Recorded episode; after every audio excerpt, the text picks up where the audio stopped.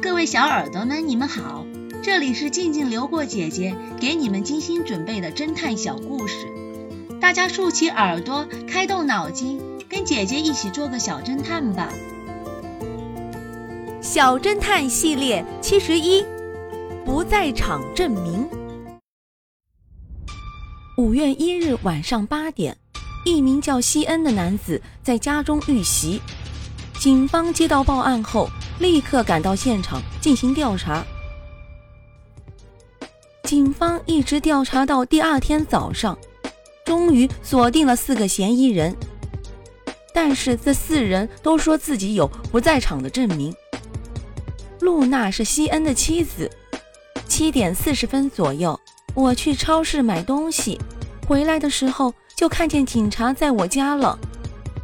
露娜从口袋里拿出一张单子。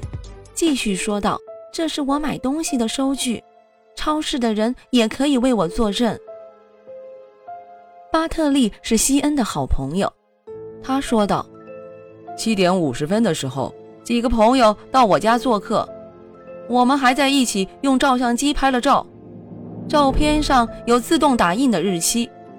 不信的话，我可以拿照片给你们看，你们也可以去问问我的好朋友。”马修是西恩的同事，他说道：“我是个天文爱好者，当时我正和朋友在山顶观察星星，看到北斗七星的斗柄正指着北方，我还给北斗七星拍了照。”说着，他把照片递给 X 神探。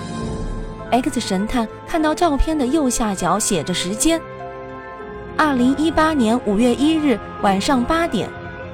卢克是西恩的邻居，也是报案者。他说：“我昨天晚上一直在家看电视，我可以告诉你八点时电视里正在播放的内容。”询问了一圈下来，警察局长小声地对 X 神探说：“卢克没有人证，看上去最可疑。”X 神探仔细思考了一番，最终指着其中一个人说道：“他就是劫匪。”小侦探们，你们知道 X 神探指的是谁吗？小侦探们，你们推理出真相了吗？把你们的想法留在评论区，与其他的小朋友一起来讨论吧。姐姐会在下一集末尾告诉你们真相哦。记得订阅小侦探，这样就不会迷路了。过期的报纸。